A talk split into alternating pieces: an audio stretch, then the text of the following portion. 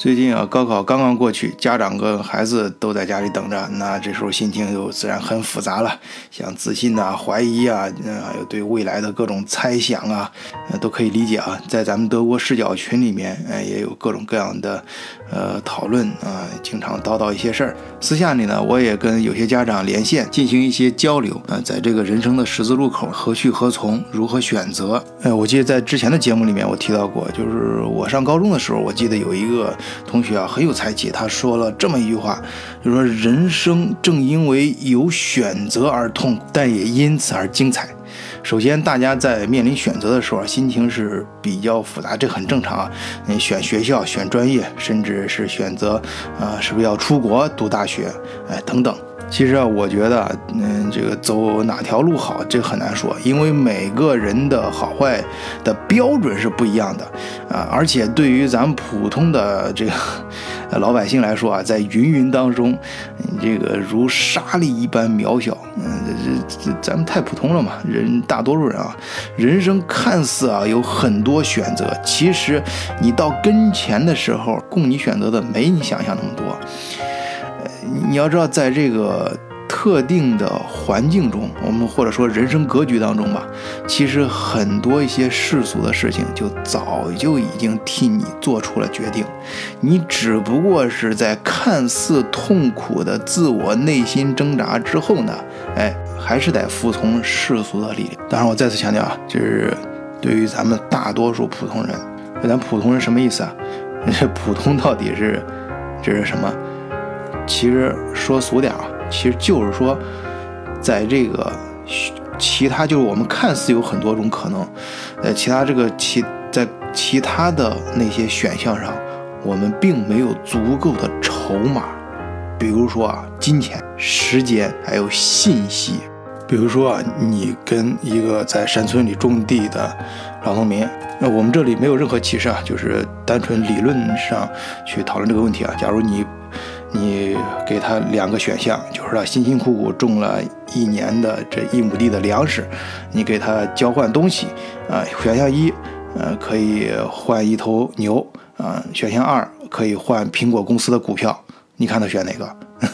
答案很明显啊，他之所以肯定会选一头牛，是因为他不知道啊，苹果公司的股票值多少钱，他甚至都没听说过这词儿，这就叫信息严重的不对称。当然，我再说一遍啊，这绝对不是对农民的歧视，呃，或者这样，我们再举一个相反的例子啊，呃，这也是我在马未都的节目里听到的啊，你马未都也是大家知道都玩古董的嘛，呃，他就是讲了这么一个呃古董贩子去农村，呃，就是去捡漏，就他觉得人家村里面老农民可能知道的东西少嘛，就是想利用这个信息不对称，呃，这个发笔财，哎，他就有一次在一个老农民家里见那老农民养了。很多只猫，哎，他关键是看到那个喂猫食儿的那小碟儿，哎，那玩意儿是个古董，那那那东西值老钱了。然后他就跟人家商量说：“你你你把这猫卖给我吧。”因为他害怕自己如果是单纯直接去买那个小碟儿的话，这不就暴露信息了吗？那人家老农民肯定也有感觉，觉得这玩意儿很值钱，他可能就跟你把这个价格给顶上去了。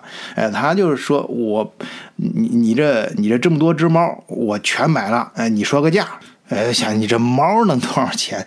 你当然咱不抬杠啊，就是这个这你要说现在全世界那种什么的各种国际大的比赛，那里面的猫那可贵了啊！就平常在那个农村里面，他看着猫就很平常的猫。呃，那人家开价也很很实在嘛，就是你们百十块钱吧，也几，他那他那猫还真不少，有有有七八只吧，嗯，那千把块钱，那行，一手交钱一手交货，把钱递给老农民，然后一只一只的把猫给抱走，抱的时候呢，哎，他顺手，哎，就给 就去端那小碟儿，说，哎，你看我这买你这么多猫，你这喂猫这碟儿啊，就顺便捎带手的就。饶给我得了，哎，这个在交易过程中也很正常啊，就是你买猫嘛，你喂猫的这个小碟顺手就给我，啊，就像我们买珠宝的时候，人家送你个装珠宝的小盒子，买宠物的时候配套一些东西都很正常。哎，就在他要端那小碟儿的时候，那老农民突然发话：“慢着！”一手给他摁住了。哎，人家已经拿住你钱了，所以也不怕你知道，把最后这底话就撂出来了。你慢着。靠这个小点儿，我已经卖了一百多只猫了。嘿，到这时候，这古董商人算是彻底明白了，聪明反被聪明误啊！自己以为别人不知道这个信息，其实是一个错误的信息，由此导致你选择了一个错误的选项。啊，那当然做出错选项，还有可能是因为你等不及了。还有那个，你明明知道对的那个选项，可是你没有钱去选，啊，可能在这种情况下，就是前段时间网上流行的那句很不正确的话啊，我必须强调这个是政治很不正确的，就是贫穷限制了你的思维和视野，所以啊，多跟。不同，呃，这个阶层、不同行业，啊，不同地域的人交流，哎，是一件非常重要的事情，哎，同时，就像咱们德国视角嘛，强调的就是用不同的视角去看待一下同一个问题。所以，在我跟家长交流的时候呢，我都会叮嘱，啊，在你帮孩子做出选择的时候，一定要通过不同的渠道获得完全不同的信息，啊，尤其是那些不一样的、相互矛盾的信息，啊，呃，真正的，呃，这个你看透这每一个选项的利弊之后，再去做选择。呃，包括想来德国的，因为我在德国嘛，也有不少呃朋友，还有渠道。如果大家真想来，嗯，这个我说了都可以帮你办啊。这嗯，只是不同的方式，这些其实并不是最难的。最难的是，你一旦做出这个选择之后，啊，一旦你来了德国之后发现不适合，那你损失的可就不仅仅是钱了。所以，但凡说是想办来德国的，我都强烈建议他们先来德国生活一段时间，感受一下。哎，现在其实，嗯，也都透明了，特别是旅游这块很多自助的方式啊。你比如说，你你你找一个民宿啊，一天可能就是。呃，几十欧元啊，有有，甚至有很便宜的那种青年旅社，一天十几块钱，哎，然后你嗯嗯那种那种地方还都可以自己带，它带有灶，自己可以做饭啊。你在德国超市里面买点东西自己做饭呢，就像平常的德国人一样去生活一下啊。如果有有机会呢，再到德国的公司里面去看一看啊，学校里面去走一走，我相信。啊，你实际感受到的东西，跟你隔着屏幕看来的信息，或者是别人告诉你的东西，呃，和你自己看到的一些视频呐，呃，影视作品啊等等，这些是有可能不一样的啊，也有可能比你想象的更好啊，但是极有可能是很大的落差啊。当然，有些朋友。呃，也会提到，那我没时间去，呃，或者说是，呃，去的时间太短，以一个旅游者的心态到那儿，那感受的和实际生活还是不一样。哎，你说的也对，啊，那我说的是这种就是最大可能性的，让你实际的感触一下。当然，这跟你平时通过其他渠道获取信息，呃，来做决定，这个是不冲突的啊。比如说，你就可以加入咱们德国视角的听友群嘛，这个又又给自己打广告了啊。呃，这个其实我们听众中有很多群友啊，呃，大家都可以作证啊，在我们群里面确实是非气氛非常好啊，很多朋友都评价是，呃，他见过，呃，就是经历过最好的群，啊，当然我们嗯有一些。极端的 言论就是不该有的东西，我们也会采取一定的手段去屏蔽。呃，但大部分情况下，我们老百姓谈的话题嘛，这些都无所谓的。而且群友们都是天南海北啊，世界各地各行各业的人都有。哎，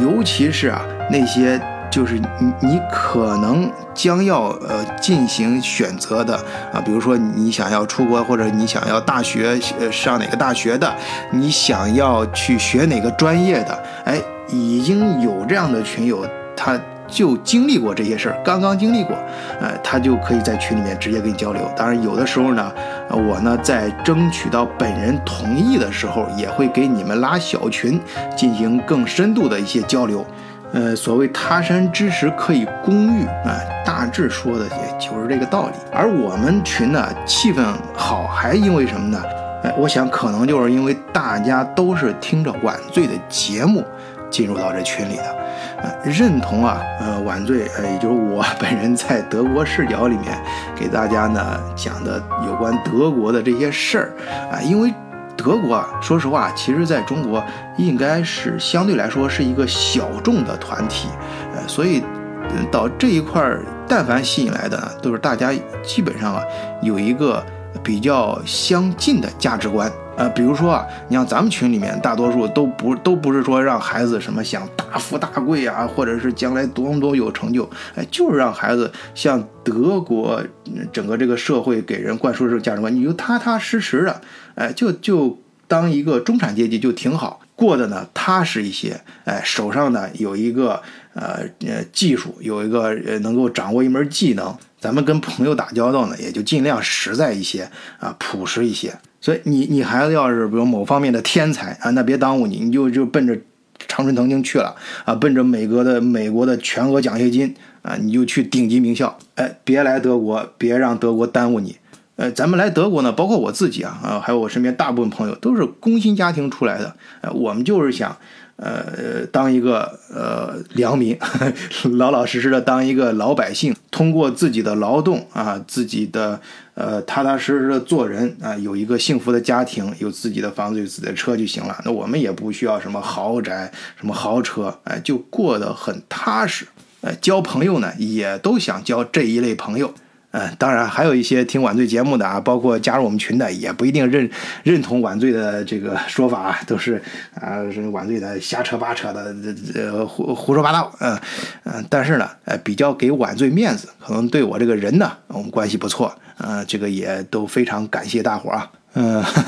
那个今天呢。哎，这个我这个不知羞耻的自我吹捧啊，就先吹到这儿啊，啊，下面哎就进入今天的主题啊。今天啊，在高考过后啊，主要是想对孩子们说说他们的未来。换一个视角，也许世界大不一样。以德国视角，晚醉为你评说天下事。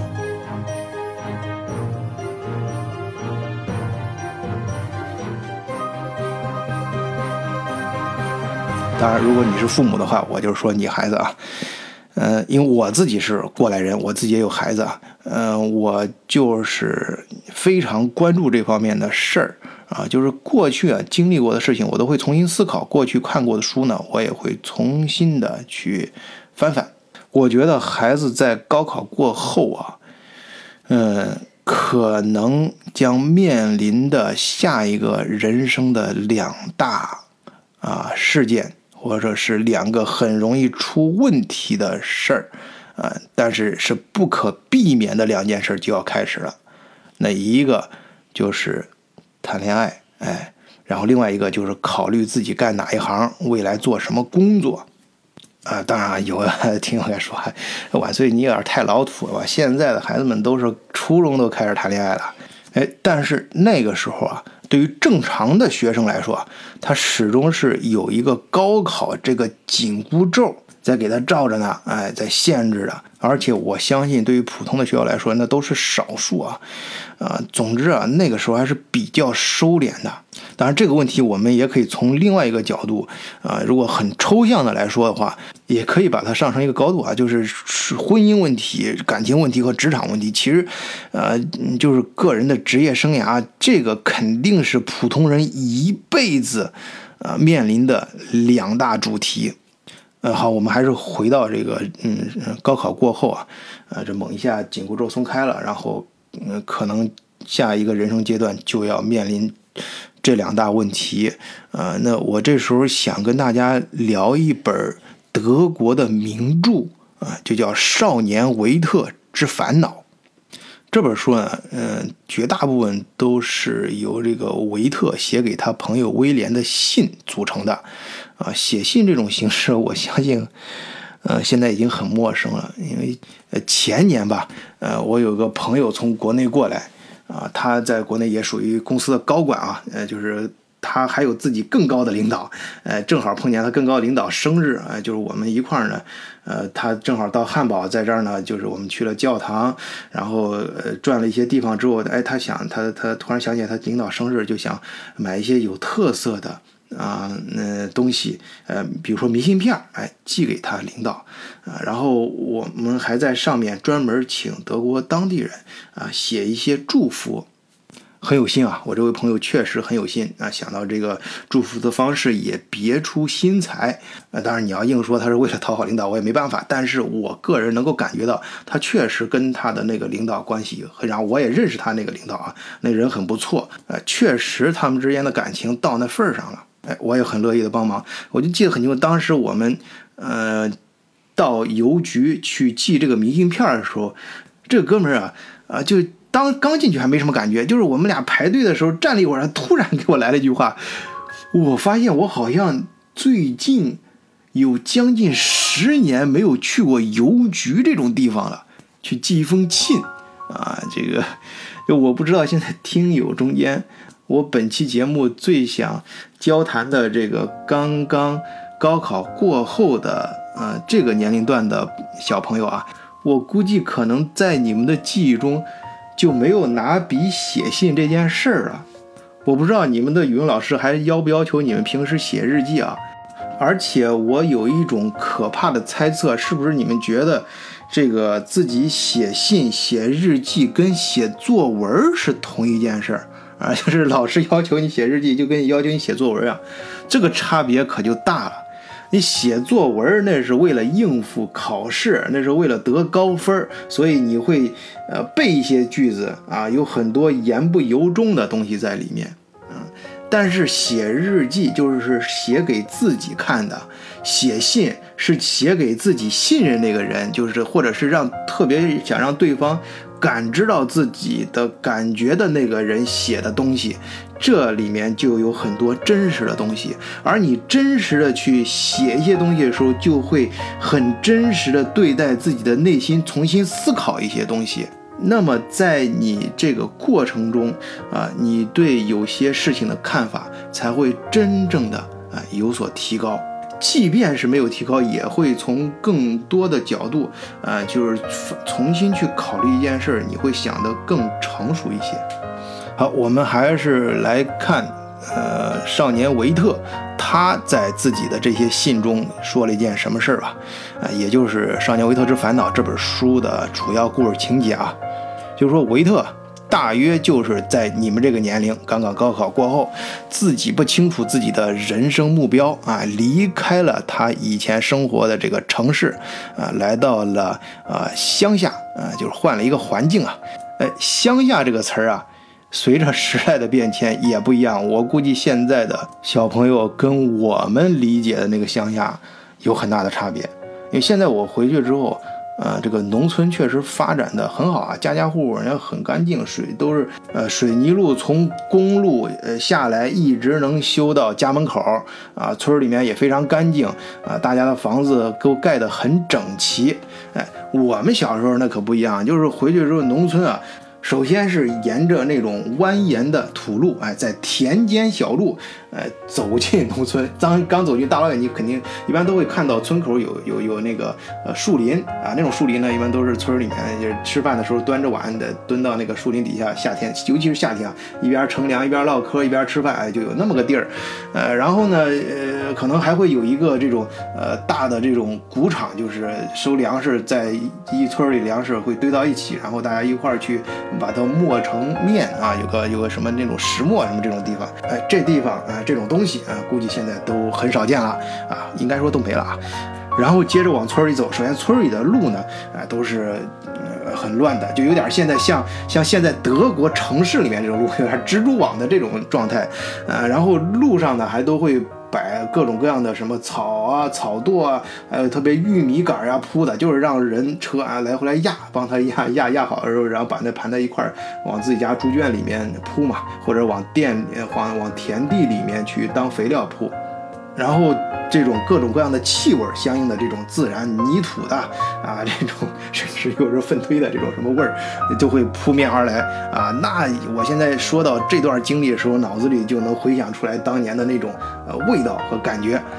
哎，然后到亲戚家，一进院子，哎，这院子啊，一般都是呃前面呃都都每个院子的每个角落都会有不同的这个。呃养不同的牲畜啊，就是家禽，哎，就像一个小型的这个庄园一样。呃，我自己的经历啊，就是非常清晰啊，就是那个时候我我记得有去，比如去我大姨家，他们家呃一进院子大门，呃，首先你能看到靠着墙的。呃，都会是一排那种兔子笼子啊，里面养的各种兔子，然后外面当然会呃去稍微圈起来，那墙不是很高，呃，然后笼子内接着往那边延伸的更多的是鸡笼，当然很多鸡呢，大可以说大部分鸡应该都是在院子里面到处跑的。呃，和鸡混在一块儿的还有很多鸭，哎，这个鸭的鸭笼我倒没有没有印象啊。呃，然后嗯，然后就是可以看到，呃，进大门之后，在正房的偏房一般都会做，都会有一个稍微小一点的偏房啊，就是我们现在说的厨房。一般厨房的背后或者是侧面，哎，都会有一个猪圈啊，里面会养呃两三只猪，因为吃完饭呃剩饭什么直接喂猪，这就很方便嘛。哎，我们小时候那时候一般串亲戚呢，都是，呃，那个村儿就是每个村儿就跟轮岗一样，呃，在一某一个就是按阴历某一个时候会有集集会啊，叫集会，或者就是呃有些书上叫庙会，呃，反正我们呃这个亲戚呢都会呃在那一天呢都会都会集中到这个村儿这个这家的亲戚。去一块儿，个叫叫呃赶会赶集啊，同时也就拜访一下亲戚，到家里凑一块儿嘛。那那那家亲戚呢，大老远的看到亲戚过来，就就开始张罗起来了啊，大老远就邪乎起来了。然后一般都会杀一只鸡，然后来招待一下，然后呃会去村里的小卖铺再买点儿什么酒啊，买几瓶酒，呃反正就是挺忙的，哎张罗。呃，然后我们那个小孩呢，哎，就会可能就会跟那个比较稍微大一点的，像表哥呀、表姐什么的，呃，赶着他们这个呃家里的鹅呀、鸡呀，哎，往那个河里面赶去玩嘛。然后到河里呢，呃，就会抓一些鱼，哎，等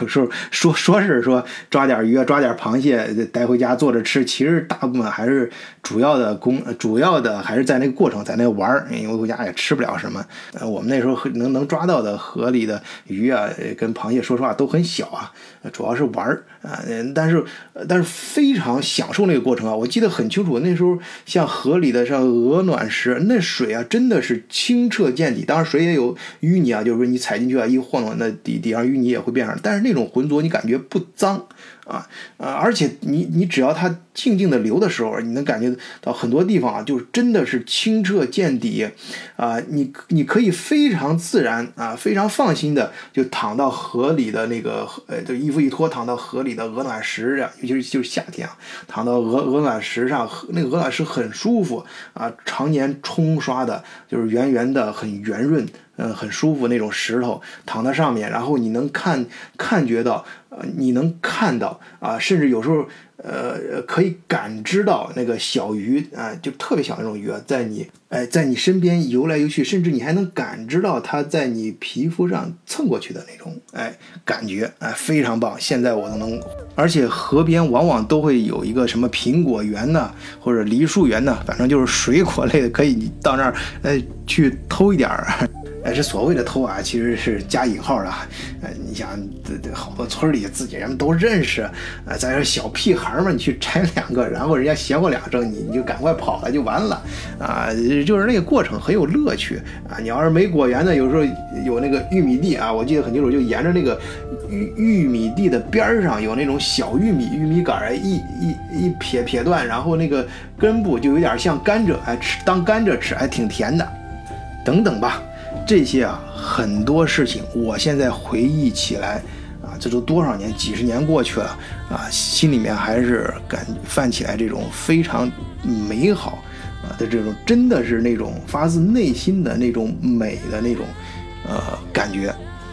而我记得大约是，好像是在我上初中的时候，有一年再回乡下，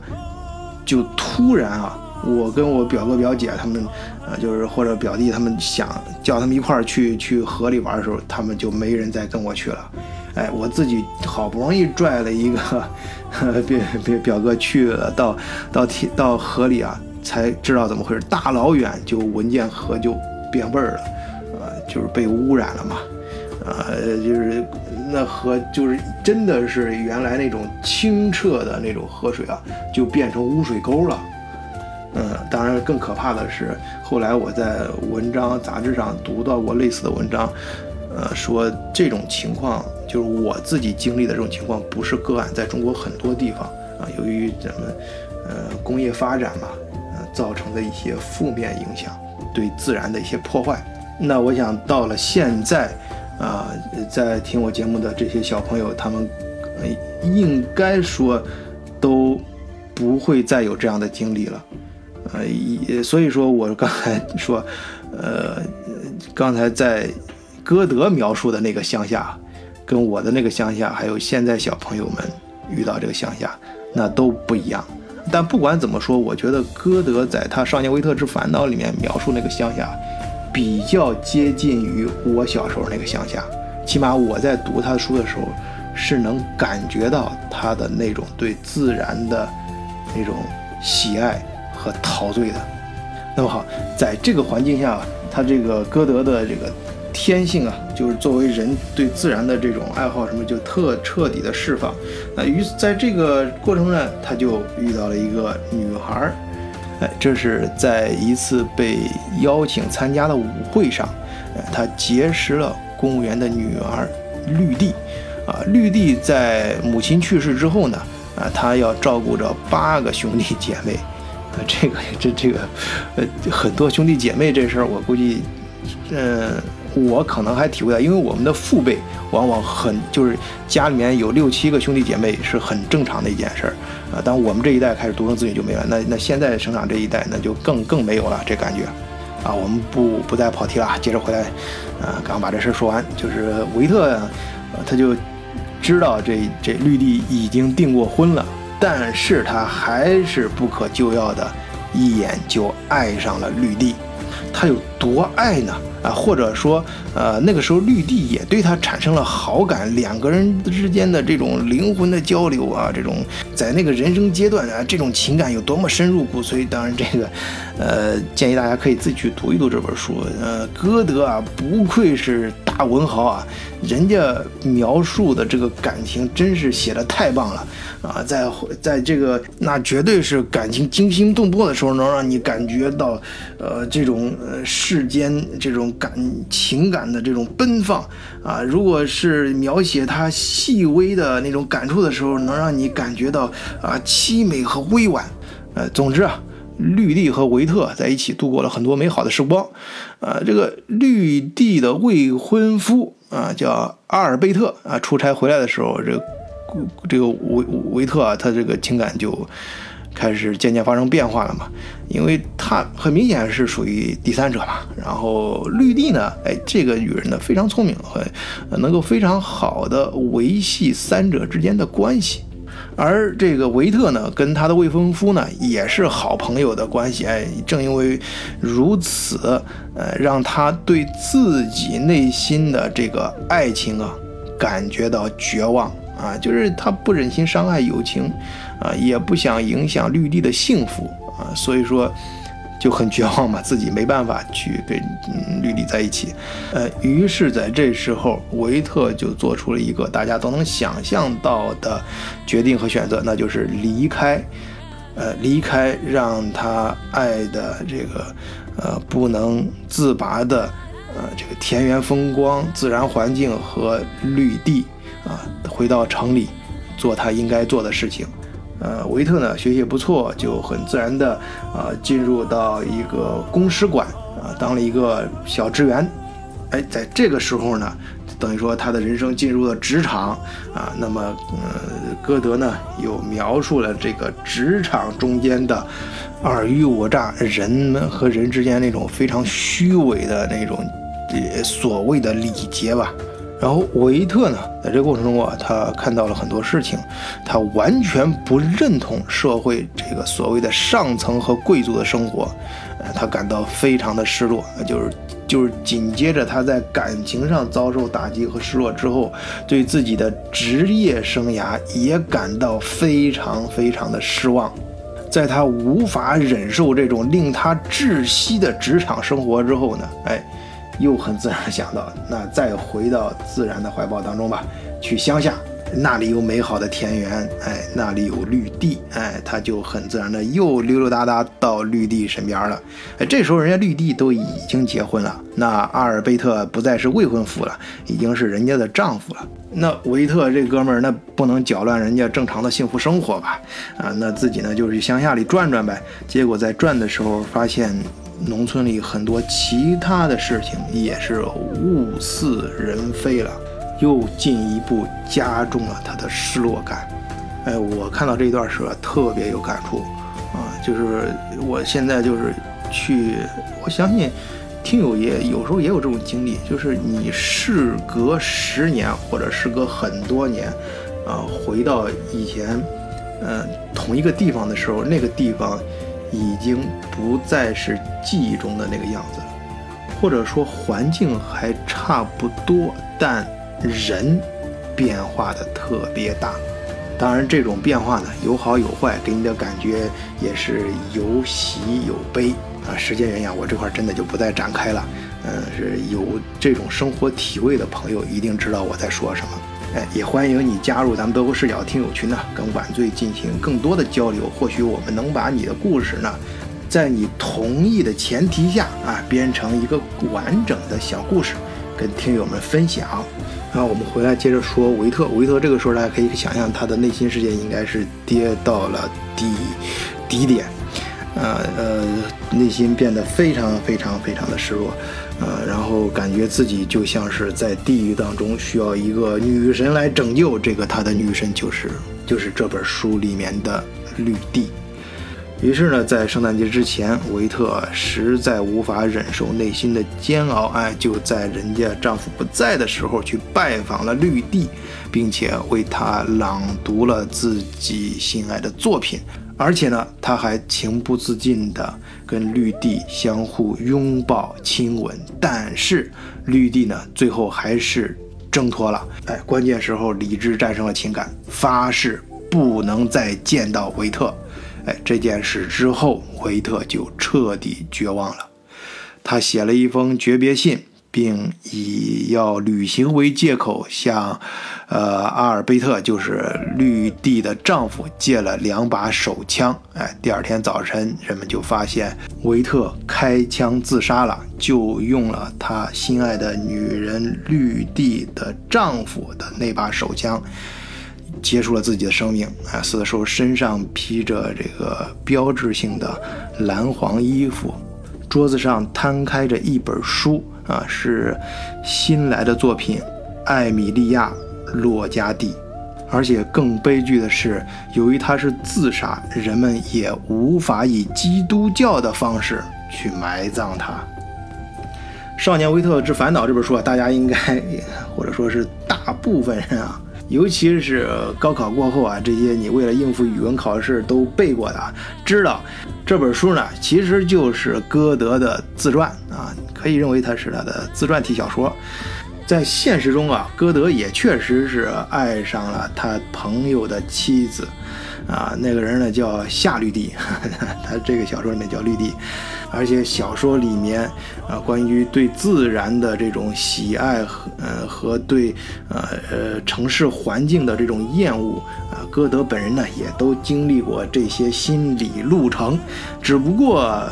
在小说的结尾啊，由于痛苦到极点自杀，哎，这个事儿跟现实不一样，那要自杀就没这本书了，哎，当然对于这个结尾啊，啊，如果看这本书的少年朋友呢，啊，小朋友都要理解啊，这是他小说里面编出来的，啊，现实中往往不是这样，现实中是更像于，呃，现代大家看到的很多言情剧里面描述那种结尾啊，这现实中比较容易发生，就是什么呢？啊，一般像这种情况，三角恋爱这种情况，其实现代社会。比较容易大概率发生的是这两种结尾啊，自杀基本上不可能啊，哪哪两种呢？一种是要么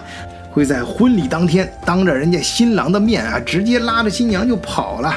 啊，或者是。呃，反过来，哎，自己在关键的时候拒绝新娘，然后一路狂奔到机场，哎，把那个本想默默离开啊，自己又深爱的女人给找回来，啊，把她的机票，哎，一撕，哎，或者是当着机场所有人的面大声的叫出她的名字，在她惊讶回头那一瞬间，啊，上去把她紧紧的抱在怀里。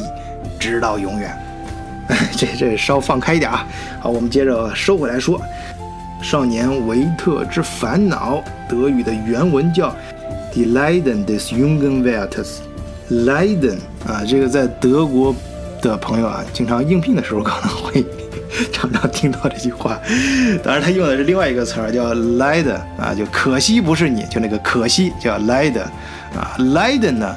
它是不是 R 结尾，是 N 结尾啊？它就表示是承受啊，往往是一种痛苦的承受。然后后面接的呃 this 啊，就是加一个二格嘛。然后 Jungen 就是少年的，Werthes 就是维特这个德语名字，结尾加个 s 就表示二格嘛，是对 Leiden 的限定，就是指的维特的呃承受的这种痛苦啊，维特的烦恼。哎，这个 Wert 这个维特这个名字啊很有意思啊。呃，首先我最初想到的是，嗯，哥特嘛，哥特叫 Goethe 啊，就是 Welt，啊，就跟他他写的自传体小说嘛，就找个名字跟自己名字在读音上有点相似。但是实际上，你再看这个名字的时候，它的主要的词干啊是 Welt，W-E-R-T 啊，这个在德语里面表示价值啊，就是类似于英语里面那个 value。那么我进行一下过度的解读啊，我我成了过度解读，就是我觉得这个就是可能是呃哥特歌德呢在呃隐喻他这个呃人呢这个主人公。呃，是一个很有价值的啊，他他经历的这些痛苦呢，是很有价值的。呃，联想到他写这本书的时候，其实是在我专门查了一下，是一七七四年在呃莱比锡书展上首次推出的，那个时候刚一面世就变成了畅销书。据说呢，拿破仑读了七遍。啊，拿破仑在最后，嗯，我们在之前节目里面经常讲拿破仑，呃，打下，嗯，把整个德国都给打下来嘛，其实就是完全征服了整个德国，呃，这但是德国呢有很多名人，当时其实对拿破仑的感觉是非常好的。呃，拿破仑到德国的时候也专门呃拜访了歌德啊。那么拿破仑为什么特别喜欢《少少年维特之烦恼》这本书呢？其实我们要是撇开就是一个国家对另外一个国家什么侵略这种战争，呃这种事情来，呃我们撇开这个这个角度啊，我或者我们换一个角度去看待，呃拿破仑当年呃对整个欧洲的战争啊，呃其实当时很多的一些呃像歌德这样先进分，包括贝多芬啊都是非常支持的，非非常欢迎的，因为拿破仑是作为一个呃。呃，怎么说？呃，我我觉得现在刚刚经过高考的人，你们在历史上肯定背过这么一句话，就是，呃，拿破仑他是把他的呃法国大革命的火种啊，借助这种战争的手段推向了全世界。呃，那法国大革命它呃所反映出来的这个思想，大家都是至少现在符合普世价值观，大家都是非常喜欢的。就是呃，通过他战争之前的那些思想家，大家都能体现出来嘛，像福尔斯泰、卢梭、孟德斯鸠啊。呃，包括我们看的更广一点，就是像在之前文艺复兴，就是对人性本身的解放。那么在《少年维特之烦恼》，你想他自己人性本身，就刚才我为什么专门费了很多时间，啊，刚才节目里面给大家介绍我小时候乡下的那种田园风光呢，就是人的本心呢，是对自然这种美好的事物是充满向往的，啊，你是很爱美的东西的。这种美呢，在具象上可能表现成，呃，表表现为自然风光，甚至表达出来是城市里面美好的这种建筑、人文风光。但更深层次呢，是人性的，就是比如说人对美好的这个人，就是比如说你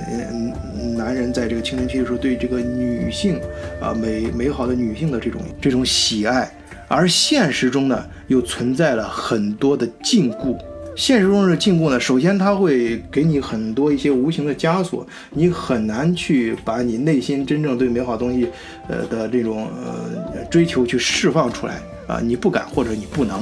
啊呃，而且呢，它还会现实中会破坏。就刚才我说，我小时候可能线下乡下见到的一些美好的东西，我认为美好的啊。嗯，现在可能你再也没有机会见到了。当然，这是呃，我们从今天这个角度去说，你要说从经济发展上一个一些不可避免的一些过程，那是另外一个问题啊。我们可以改期节目再聊。总之，在高考过后，你突然脱离了叔父啊，这个少年，注意啊，这是少年维特之烦恼。他用为什么叫少年？呃，我想有两个原因，一是写这本书的时候，其实哥德那时候年龄还不大。刚刚经历过少年啊，自传体嘛。第二个是，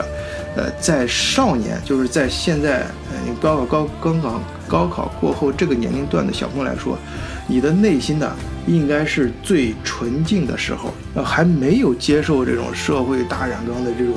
负面的一些影响，你还没有变得麻木啊！这里我顺便插一嘴啊，为什么有很多大公司，呃，特别是高端人才，他招人的时候喜欢招应届生？直接进入他们公司体系进行按照他们希望的那种系统的培养啊，就是看中了你还没有进入社会，还有一些呃负面的一些不好的习惯还没养成的时候啊。那这个时候的少年，少年就是刚高考这种少年的心性呢，也是最敏感的时候，因为这个时候青春期过后啊，就到这个年龄，自己觉得自己好像懂了这个世界，忽然对世界很多事情，还有身边的很多一些问题都有了自己的看法啊，自己觉得自己是都明白了啊，这个时候也会更。多的这种探索欲啊，去去去，呃，想去获取一些东西啊，这个精力啊也会最旺盛，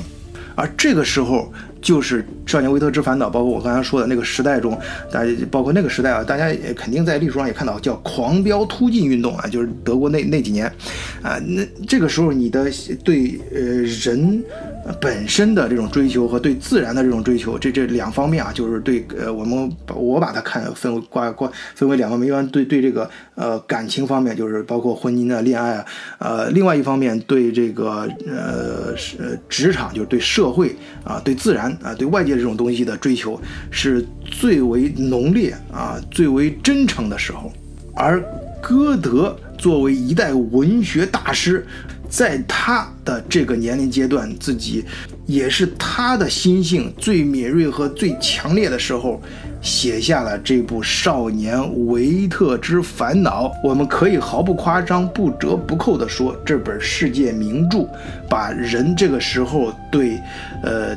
人本身情感和对外在自然和呃工作环境的这些外在的美好的啊追求。表达的淋漓尽致，